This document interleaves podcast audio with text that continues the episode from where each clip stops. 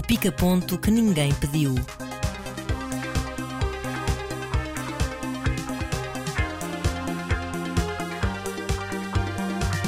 Neste pica-ponto temos o muito mediático e divisivo Saltburn, o arranque de The Curse e da nova temporada de True Detective, dois filmes portugueses muito diferentes, o Terror de Cimento do Mal e o documentário Via Norte, e a coprodução ibérica passada nas ditaduras, O Corno do Centeio. Arrancamos com um dos filmes sensação da temporada. I don't think I'll ever go home again. Well, why don't you come home with me? Come to Saltburn. Mr. Quick. Wow. And here he is now. Oh, what beautiful eyes. Oh, how wonderful. Yeah, I told you he wasn't a minger. Oh, but darling, you're kind about everyone. You can't be trusted. Está nas bocas do mundo este Saltburn, o segundo filme de Emerald Fennell, e cumpre essa expectativa que muita gente alimentou, até por causa da questão visual. Sim, isso é uma das coisas que vale a pena falar do filme, né? Porque é que este filme está a ter tanto hype e porque é que está a ser tão partilhado e tão falado? Podia-se atribuir isso a uma espécie de Elan que o Promising Young Woman, que na altura foi um sucesso moderado e que venceu o Oscar de melhor argumento original. Podia-se atribuir isso a esse, esse Elan que vem do filme com a realizadora Emerald Fennell pode-se atribuir a uh, duas ou três estrelas em ascensão que estão aqui neste filme, o próprio principal, o Barry Keegan, e o Jacob Elordi, que já falámos aqui dele no caso do, do Priscilla, ele aqui tem mais um papel. Uma nota à parte, ele é australiano e aqui faz um ótimo destaque Ótimo, talvez. Sotaque britânico. Destaques, uh... talvez ele seja ótimo. Mas quanto ao resto. Depois, o resto do elenco também é bastante competente, mas eu, acho que acima de tudo é a fotografia. É a fotografia do Linus Sandgreen, do diretor de fotografia Linus Sandgreen, que aqui talvez tenha chamado a atenção quando apareceu o trailer, porque é uma fotografia muito contemporânea, muito vibrante, muito intensa, muito evocativa e repleta de saturação e de cores e de, enfim, de contrastes. E de contrastes. Acho que já referiste os dois pontos positivos para mim do filme, que são a fotografia e a interpretação do Barry Keoghan. Pois. E é só. O que é que sucede? Eu fui ver o filme e já estava com algum hype positivo, porque também vi o trailer e também achei, ok, está aqui um trailer interessante, visualmente interessante, cativante, mas depois também já tinha visto uma série de críticas a, a dizer mal. Eu estava a tentar perceber o que é, que é, que pode haver assim tão errado, o que é que está assim tão, tão mal com o filme. Mas eu acho que já podia haver algo de errado pela base do Promising Young Woman, que para mim também era um filme panfleto, uma espécie uhum. de filme sobre o machismo, a emancipação feminina, mas que era isso mesmo, ou seja, era um panfleto e tinha grandes problemas, nomeadamente de argumento. Problemas esses que eu acho que se repetem aqui Sim. de forma talvez até mais ampla em alguns momentos. Sim, porque o que aqui acontece é que temos um filme que, curiosamente, podia-se dizer aqui, pá, o filme visualmente é um tratado, é cada imagem, não sei. É, tem umas imagens bonitas, Porém, há videoclipes e publicidades que também têm imagens bonitas. Exato. E não Fazer chega... imagens bonitas não é assim tão difícil. E não é um filme. Não faz disto um filme, muito menos cinema. E depois, é pá, o argumento é um desastre completo. Não há nenhum segundo de mínima verosimilhança, de mínima crítica inteligente e interessante socialmente. E depois o filme, a dada altura, sem querer revelar demasiado, faz um twist. Hum. E é um twist assim daqueles que. Hã? Olhem lá! E é. Ah, não estavam à espera, amigos. Eu achava que o do Promising Young Woman era provavelmente o pior twist da década. Isto, Mas. A questão é onde é que está o twist, amigos. Porque quer dizer, este filme, até dada altura, parece uma coisa. Depois começam a acontecer cenas completamente aleatórias em que nós só não percebemos muito bem o que é que está a acontecer. O Barry Keegan a fazer uma série de. Pronto, é isso, deixaram o ator fazer o que lhe apeteceu e deu, deu aquilo. Depois no fim há uma reviravolta e eu fico, pá, não sei muito bem qual é que é o, digamos, a, a bússola moral de, deste filme. Em termos de bússola moral, eu não tenho nada contra. Eu acho que o problema deste é o mesmo problema do Promising Young Woman, talvez um bocadinho menos panfletário. Um filme que quer mandar umas bocas aos ricos. Agora, Mas quer? Eu acho que quer. Eu acho que este filme. Eu acho que, este filme... Eu acho que é uma sátira básica aos eh, obscenamente ricos. Mas o, que, mas o que é que está a dizer dos obscenamente ricos? Tenham cuidado, que os senhores da classe não média são aí a vir. São pessoas sem noção, que é o que acontece a toda a gente mas que está naquela casa do software. Não, não são os ricos. Não interessa, mas também são. Tu tens simpatia por aquelas pessoas daquela casa? Não tens simpatia nenhuma, por ninguém. No fim, o eu, eu, acho que no fim o filme quer que eu tenha empatia por aquelas pessoas. Não, não quer e, nada. E não quer ah, nada. Quer, eu, ao contrário. Tinham dinheiro e foram tão bons. Quer o mesmo, quer criar a mesma empatia que queria criar no Promising Young Woman. Ou seja, bem feito. Agora. Continuar a não ser não, bom. Continuar a não ser bom, definitivamente. A questão é essa. É que não há. Mesmo que moralmente o filme seja inatacável, é exatamente isso. E eu estava a falar dos obscenamente ricos, que é um bocadinho esta. Uh, as personagens que estão ali na, na, nesta casa. E nós falámos dessa expressão quando falámos de um filme do Ruben Östlund. É comparar a inteligência dos diálogos e da, e da encenação qualquer tipo de deste filme com os filmes do Ruben Östlund. Sim, é que é outra coisa. Pronto, o filme no início, naquela primeira parte, ok, está a construir as personagens, tudo bem.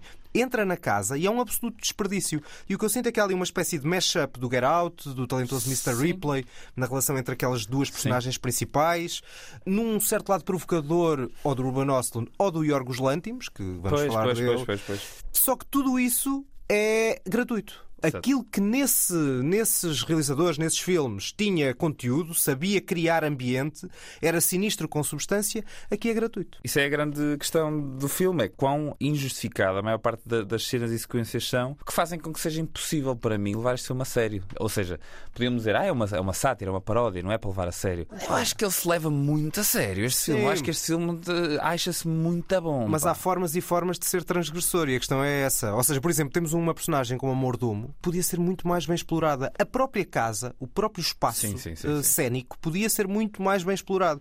E o que nós vemos, até do ponto de vista formal, é travelings a torto e a direito, montagem desenfreada e tal como a questão da bizarria, é tudo porque sim. Parece Sim. tudo porque sim, parece tudo. É giro fazer isto agora. Não Sim. vamos a isso. Sim, é isso. E por trás disto tudo está uma sátira que é tão óbvia que se torna desinteressante porque eu muito rápido percebi, ok, já sei, já sei o que é que eles estão a gozar. E depois pronto, e depois acabamos com um- uma sequência de dança que pronto, é isso. É isso, vá lá, pelo menos não está a melhor Jacques coisa é a canção. Sim, é, exato. Pode ter outra coisa boa que é A escolha da- recuperar da o Murder final. on Dance Floor grande da. Sophia Elias Baxter. Portanto, se isso, se isso acontecer, já tem outra, outra virtude de chegar, tal como por exemplo aconteceu com a Kate Bush e o, e o Running Up That Hill, embora essa música para mim tenha outro valor, mas, mas pronto, pode ter ali outro, outro interesse e algumas canções ali daquele período 2006, 2007.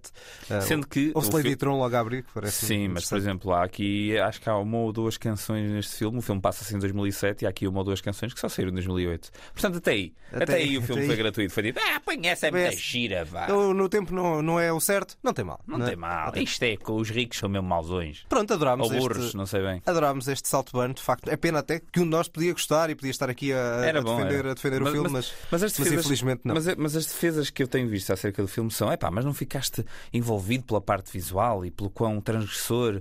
É pá, eu ri-me imenso e a forma como. A parte visual sim, mas não chega e uh, o transgressor não acho que Não seja acho a que sério. Todo transgressor. Exatamente. E, e não achei uma sátira com piada. Muito menos particularmente eh, refrescante Sim. ao ponto de vista. É isso.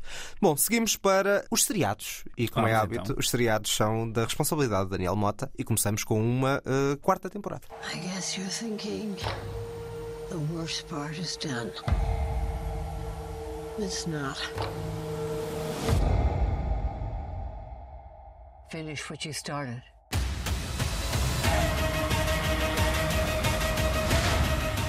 Temos o regresso de True Detective, que curiosamente era uma das cinco coisas que tu mais querias ver em 2024. Sim, por uma razão muito simples. João, eu lanço-te esta pergunta. Como é que hoje em dia, numa altura em que me parece cada vez mais, eh, mais evidente a pressão popular em torno de- de- dos conteúdos que vamos consumindo e, e dos filmes que vão sendo produzidos, como é que nesta altura uma série se aguenta por 10 anos? O que é que a série tem que fazer para poder durar 10 anos? Já não existem quase séries que duram esse tempo todo. Isso é uma pergunta muito complicada, mas para durar 10 anos, para durar. Durante 10 anos. Mas durante 10 anos em que continua a existir. Uhum. É, a primeira temporada de True Detective estreou em 2014. Este caso também é um, é um caso diferente da pergunta tradicional que tu poderias fazer, porque é um tipo de série em que cada temporada é diferente. Portanto, Exatamente. não é uma, uma história que vai alimentando e tu vais continuando agarrado à mesma história. Tens de começar sempre do zero. No meu caso, eu prefiro que, que seja assim. Começa do zero. Agora, não tenho eh, muita resposta para a tua pergunta, até porque o universo das séries não é um universo que eu vejo muito. Bem sei, bem sei, mas, mas é uma, uma, uma reflexão curiosa que esta, que esta quarta temporada do True Detective, que tem um subtítulo, chama-se True Detective Night Country, é uma, é uma reflexão que esta quarta temporada me colocou, que é hoje em dia, com a facilidade dos próprios criadores terem acesso às redes sociais e perceberem o que é que estão a dizer sobre as séries, se muitas das séries que nós conhecemos que tiveram 7, 8, 9, 10 temporadas, se essas séries tinham sido mais moldadas pela opinião pública, mais evidente do que se calhar na altura, que a opinião era mais restrita a um grupo pequeno de pessoas. Ou seja, mudou essa a, a- a essência e percebermos o que é que funciona e o que é que Exatamente. vale a pena continuar ou não. não é? Porque o que acontece aqui é que se compararmos a primeira e a quarta temporada do True Detective, isto não é por acaso, esta quarta temporada, na verdade, tanto quanto me está a ser dado a parecer, é a temporada que tem mais eh, parecenças em termos de evocações eh, mitológicas, de, de relacionamentos com literatura surrealista e, e fantástica americana. Esta quarta temporada é que tem mais parecenças com a primeira, mas com matrizes completamente diferentes. A primeira é uma série profundamente masculina, com protagonistas homens, os dois, com um caso onde são mortas mulheres, com uma energia masculina muito evidente e muito, muito carregada. E esta quarta temporada são duas protagonistas femininas, é realizada e escrita não, não pelo Nick Pizzolato, que fez os, as anteriores temporadas, mas sim pela Issa Lopes, que é uma realizadora que eu não conhecia, e ela neste momento é, é argumentista e realizadora da temporada. Ou seja, há uma mudança completa da matriz base da série e isso também depois tem reflexo no próprio, na própria finalidade e na própria, no próprio produto final que é aqui apresentado. E o arranque? Eu gostei, eu gostei do episódio, não achei um episódio extraordinário. Eu acho que a primeira temporada do True Detective é um, é um bocado um acontecimento na, na, nas séries televisivas, porque acima de tudo porque tem um realizador que tem, tem muitas mãozinhas para a coisa, que é o Kari Fukunaga, e tem dois, dois excelentes atores muito carismáticos na, no papel principal e uhum. conseguiu misturar um misticismo com um lado de um true crime, de um, de um, de um procedimento, de um, enfim, de investigação bastante standard, mas bastante bem feito. E também a construção das duas personagens principais. Sim, é? sim, Ou sim, seja, sim. para além, mais do que o crime, é aquelas personagens dos detetives, que é muitas vezes o que acontece, por exemplo, nas coisas do Fincher. É que Sim. mais do que propriamente a, a, aquele enredo policial. É a parte psicológica das personagens e de uma certa obsessão da, da, daqueles detetives ou de algumas, alguns problemas psicológicos. E é? essa primeira temporada tem uma coisa que eu gosto muito, que é a realização. Ele sabe muito bem o que é que está a fazer. Eu acho a série extremamente estilizada e exagerada. Os diálogos são todos ditos neste tom de voz. E está tudo bem, porque a série toda funciona muito bem, tem um ambiente É muito coerente, é coeso coerente, e muito é? co- coerente.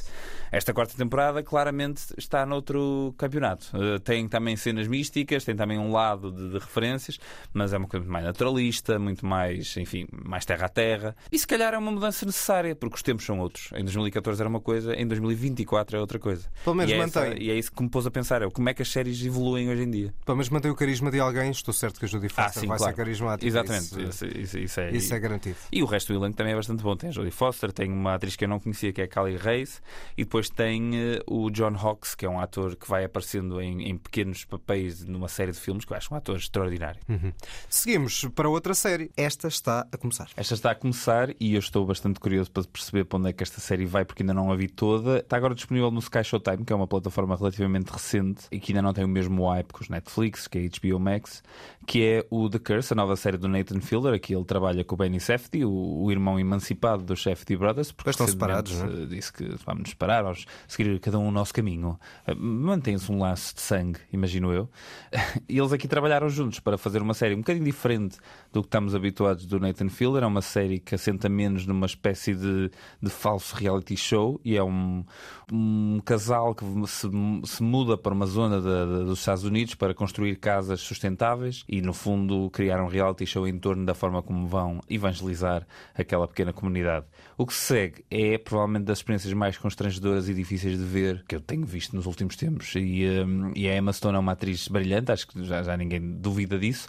Mas o Nathan Fielder aqui mostra-se também como um ator brilhante, porque antes nós nunca sabíamos muito bem se ele estava a fazer dele próprio ou se estava a fazer outra coisa qualquer. E de repente ele não está a fazer dele próprio, de todo nesta série. Pá, e o nível de subtileza naquelas sequências extremamente difíceis de ver que ele consegue é, é impressionante. E a série vale muito, muito, muito a pena. É uma experiência muito diferente, que é bem lento, mas a mim ca- cativa-me muito. Seguimos destas séries para o cinema português e, como tem sido o hábito, sou eu que trago. Não sei o que é que um prémio, um prémio para, para, para, para o João Trugal. Já disse que depois de sempre trazer é filmes espanhóis para compensar. Eu, tra eu Ainda não- trazia, eu, eu, eu sugeri trazer um filme espanhol. Tu disseste que não querias falar sobre ele? Não, sei qual é que está Até a o vosso candidato ao Oscar de melhor filme estrangeiro. Ah, o Cidade da Neve, pois é.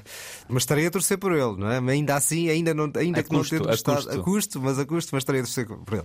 Bom, vamos então para o cinema português e começamos com o cinema de terror. Não é muito habitual, mas é o caso deste filme. Edward? Hi, yeah, Manuel? It's you. I have a twin. He was kidnapped when he was a baby. Thank you for taking time off for coming. Também seguimos nos teus mais aguardados do ano. Sim, exatamente. Isso também tem em comum, porque tinha sido um dos meus cinco. porque não é de facto habitual ter um, um cinema de um filme de terror. E gostava de pegar em dois pontos prévios uh, do filme. Um deles é que tu, quando ouviste no episódio da semana passada uh, o, este certo do trailer, falaste na questão dos sotaques e se não me incomodava o sotaque Tuga em inglês. São coisas completamente diferentes e isto na altura de uma comparação com o Ferrari, porque o que aqui temos é um português a falar inglês com sotaque, ou seja, com uma pronúncia diferente, o que não é de todo surpreendente e, e é bastante credível. Basta pensar, por exemplo, no secretário-geral da ONU, António Guterres, que fala muito bem inglês, mas que tem uma pronúncia de inglês uh, bastante peculiar. Nada contra as pronúncias de inglês. Não, e nada, e nada contra, exatamente. Mas, é, mas isso é credível, porque é um português a falar inglês, é obviamente não vai falar inglês como um britânico ou como um norte-americano. A personagem é portuguesa. A personagem, okay. exatamente. No Ferrari é ao contrário, não é? Portanto, temos, teríamos pessoas que falariam italiano, estão a falar inglês porque é um filme norte-americano e depois põem aquele sotaque italiano para dar aquela impressão, olha, uh, muitas vezes forçado, porque eles não são italianos, e portanto aí sim é capaz de se poder notar, embora até é uma coisa que te incomoda mais. O segundo ponto prévio é se reparaste em alguma coisa de especial uh, nestas duas vozes do Carloto Cota. Não, não reparei nada de especial. É que podias ter reparado na medida em que uma delas não é do Carloto Cota, porque foi dobrado o irmão uh, americano para que o sotaque seja mais credível. Ah. E isso é interessante porque eu só soube disso quando vi os créditos finais. É uma coisa que não se nota durante o filme. Uh, lá está, também não estava à espera, não é? Agora, se calhar, as pessoas que vão ver depois de nos ouvir vão, vão, vão ver e poderão notar em algum pormenor. E vão-te chamar burro. Talvez. Como é que tu não reparaste? não reparaste? Mas eu achei que aquilo estava muito bem feito. Também, se calhar, do ponto de vista da forma como a câmera aponta, não é? Se calhar não, não mostra, não há um grande plano da cara dele quando ele está a falar, claro. não é? Há ali uma, um jogo de câmara que também se adapta a essa circunstância, com o objetivo, lá está, de ser credível, porque o Carloto Cota não conseguiria fazer um sotaque nativo americano e então a solução mais mais prática foi escolher um americano para fazer essa parte da, da, da, voz. Este é um filme de género, talvez mais convencional do que, do que eu esperava, vindo do Gabriel Abrantes, que é o realizador, fez um Diamantino. O Diamantino é uma espécie de clone do Cristiano Ronaldo, num filme que tem um humor desvairado bastante grande, mas ao mesmo tempo é também um filme com uma mensagem política, há ali uma bizarria distópica em torno de uma mensagem política e da ascensão dos totalitarismos. É curioso que ele agora tenha enverdado, digamos assim, por um filme de género.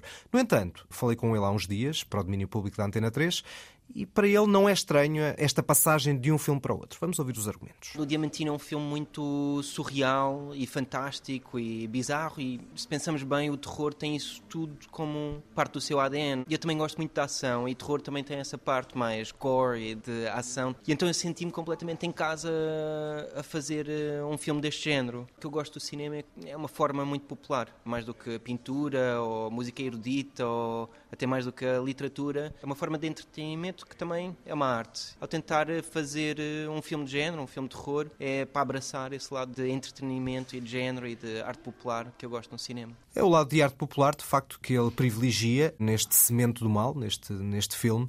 E a arte popular por excelência Exatamente. do século XXI é e isso. Também. Sem dúvida. E houve outra coisa que tu disseste na semana passada que tinhas ouvido, não tinhas visto o filme, mas que tinhas ouvido pessoas que tinham visto o filme na altura, na estreia do Motel X, e que um dos aspectos positivos era o som. E com o qual eu concordo completamente, porque é um fator-chave neste num, num, filme de terror e, e, de facto joga muito bem com toda a própria construção sonora Acho que o Gabriel também se rodeou de gente muito válida para tratar, para misturar o som, eh, para gravar primeiro, naturalmente. E todo esse som é muito credível e ajuda-nos a, a, entrar naquela atmosfera, na atmosfera que, nos casos, temos dois gêmeos que não se conheciam, sabem através de uma, uma app futurista que, no fundo, cruza ADNs que são irmãos, e são irmãos gêmeos que foram separados à, à nascença. Um deles não conhece bem a, a, a realidade biológica, os pais biológicos, e vem para Portugal para conhecer de facto o irmão gêmeo e vai para uma casa onde vive esse irmão com a mãe, que é bastante sinistra, um cenário muito sinistro. E é, acho, acho que o filme é mais convencional dentro de um filme de género, de terror. Eu não gosto muito da primeira cena, acho que do ponto de vista espacial, da organização do espaço, é algo confusa. A, a cena que é em flashback, no fundo, é que dá o mote ao filme quando uh, os dois gêmeos são bebés, mas depois o filme ganha, ganha corpo e ganha, uh, lá está, ganha aquela, aquela camada do, do terror que é fundamental, que é nós sentirmos sentir-nos tensos uh, bastante e, e, uma história que também não se desenvolve muito, o que é bom. Acho que para fazer um, um argumento relativamente complexo, convém que as peças colhem. Se não é assim, mais vale ser uma coisa relativamente simples, que não há grandes explicações para trás, que não são precisas. O filme joga um bocado com os códigos do género, dos sonhos, à, à, à casa assombrada, mas também sabe desmontá-lo bem em, em, belas cenas de dança, em que temos um clássico brasileiro e um, um tema synth-pop da Ágata, que é aqui recuperado de uma forma muito, muito curiosa. Disseste um tema synth-pop da Ágata? Sim, sim. Podemos ouvir um certo? Podemos, claro. Vamos a isso.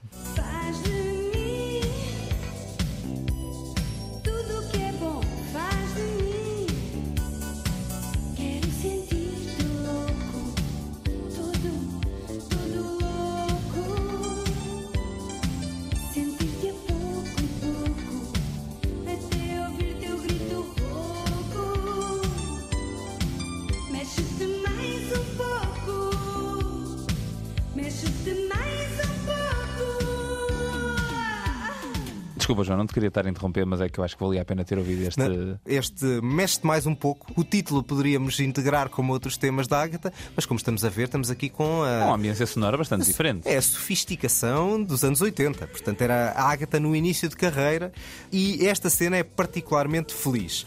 E no papel da mãe temos a Anabela Moreira.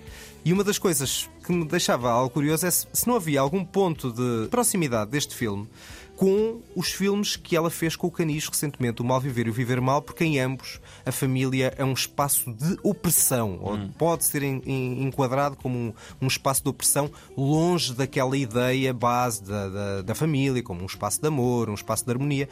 No entanto, a Anabela Moreira tem uma, um ponto de vista curioso sobre isso. Estou alinhada com alguns pensamentos dentro de uma comunidade artística de que o amor é muito complexo e que o amor de mãe e o amor de pai e até o amor dos filhos pode ser eh, muita coisa, neste caso fantasmagórica. Pronto, de facto o amor de mãe pode ser uma coisa fantasmagórica. E opressiva, sim. Sim, pode, de facto. Pode, de facto. E, e, é no fundo o que acontece aqui num filme que consegue jogar bem com o clímax e o final é, é, é bastante feliz. Está, é uma boa incursão portuguesa por um cinema de género que não é muito habitual e nós saudamos sempre eh, a ideia de fazer algo diferente no, no, no cinema português. Vamos para outro filme completamente diferente. Este é um documentário. Estas são talvez as duas primeiras estreias do cinema português de 2024. Neste caso, temos o filme chamado Via Norte, realizado por uh, Paulo Carneiro. É um retrato curioso da imigração, embora acho que saiba pouco, porque uh, o norte do título é a Suíça, uh, é o local de imigração de muitos portugueses, e o que vemos é, através do tuning, da, da paixão pelos carros, conversas soltas do realizador com portugueses sobre a experiência de imigração, o acolhimento na Suíça Suíça e no regresso a casa, uma ideia de como uh, o carro pode ser interpretado em Portugal quando os imigrantes voltam como um, um fenómeno de, de, estar bem na vida, ou também da pró dos próprios imigrantes quererem mostrar que estão bem na vida. Há ali um conjunto de dados e de, naquelas conversas que são interessantes. O que eu não gosto muito é a forma. São diálogos do realizador em plano fixo, bastante distante, sempre assim, com os carros em, em pano fundo, e as duas personagens uhum. vemos-las quando as vemos, às vezes estão dentro do carro e nós nem as vemos. É um, um mecanismo que acaba por ser pobre, porque é muito Forçado. repetitivo. É repetitivo, ou seja, acaba por não acrescentar muito, quando eu acho que se, do ponto de vista da filmagem, a coisa fosse mais criativa, acho que se podia ganhar, ganhar mais com isto. Mesmo o que também é interessante a uma dada altura, que é a presença de um curdo, para mostrar que a nossa ligação à terra pode existir quando temos um país definido ou mesmo quando não temos, e o, os curdos são o maior povo sem país, sem pátria, digamos assim, que era uma coisa que também podia ser curiosa. Lá está, também repete um bocadinho um mecanismo, embora nesse caso seja em andamento, mas lá está, acho que havia na parte formal algo que podia, que podia ser mais interessante. Assim é uma experiência mais repetitiva, mais fria, no entanto, interessante enquanto, enquanto retrato dos imigrantes, não é uma coisa que seja assim tão feita pelos documentários portugueses. Portanto, vale na, na mesma a pena ver este Via Norte. Fechamos com uma coprodução ibérica. E este caso, eu vi, portanto, não... Exatamente seja, basta meter Espanha, pelos unir... vistos, basta exatamente, meter Espanha. Exatamente. Vamos unir uh, Portugal e Espanha do tempo dos fascismos. Necessito que me ajudes. Se não me ajudas, pago o soa. Sei o teu nome e a polícia está de caminho da ilha. Tens que marchar, Maria. Marchar aonde? Pois não sei, pero longe. Ora, temos então aqui esta coprodução ibérica, que foi o vencedor da Concha de Ouro em San Sebastián e é passada algures entre a Galiza e o Minho. Sim, algures entre a Galiza e o Minho. Algures é um... no sentido em que é passado algures no Minho e algures na Galiza. Sim, é, entre Galiza e Minho. Como é que era aquela frase do, acho que era do Variações, né? Que ele dizia que estava algures entre Braga e Nova York, a, a música dele. Exato. Foi isso que isso, que isso me fez lembrar. Bem, o filme não tem nada a ver com Variações, nem, nem sequer. Não, não, e ao contrário de outros filmes aqui, não tem nenhuma escolha do cancioneiro popular português inspirado. É um filme bastante seco uhum. Bastante duro. E bastante feminino. E bastante feminino. É, acima, ou seja, sobre o que é que é o filme. A premissa base é numa aldeia da Galiza existe uma comunidade, uma comunidade que se apoia eh, entre si própria e existe uma pessoa, um membro dessa comunidade que costuma, que é parteira, que ajuda em partos, mas na verdade também acaba por ajudar eh, em, abortos. Uh, e a premissa é um bocadinho esta e, e, essa relação entre as mulheres dessa, dessa, dessa aldeia. E depois essa, essa personagem é, é obrigada, por uma série de acontecimentos que não vou revelar, é obrigada a fugir para Portugal. Porquê é que eu estou a contar tanto da história? Porque acho que há dois filmes. Há um filme antes e um filme depois depois de, de sairmos da Galiza para o Minho. E acho que o filme que acontece no Minho é bastante menos interessante que a primeira parte na Galiza. Por acaso não, eu achei muito coerente na, na, nas duas partes. Achei que o filme até é bastante bem feito, misturando a, as duas partes e que não noto uma diferença assim tão significativa entre a parte espanhola e a portuguesa. O que se calhar notas é porque quando entramos em Portugal a coisa piora, não é? Em geral. Sim, ou seja, eu não acho que a história fique necessariamente mais negra e. Estava à espera que reagisse à provocação.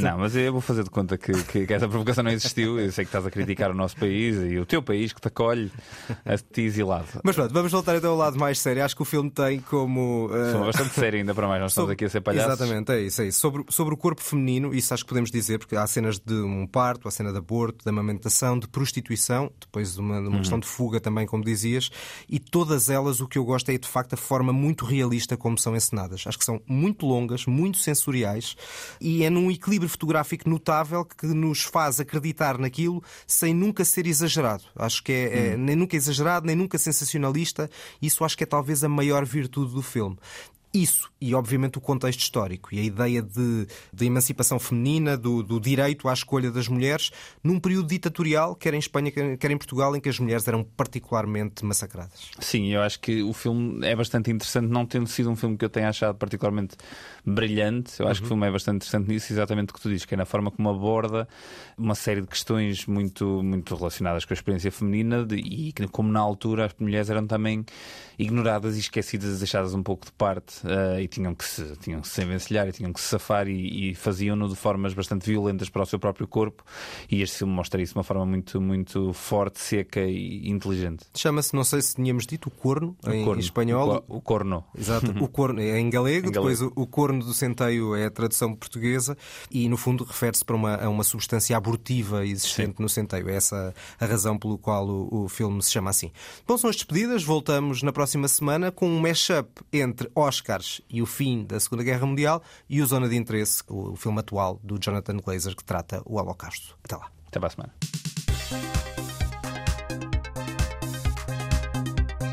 O pica-ponto que ninguém pediu.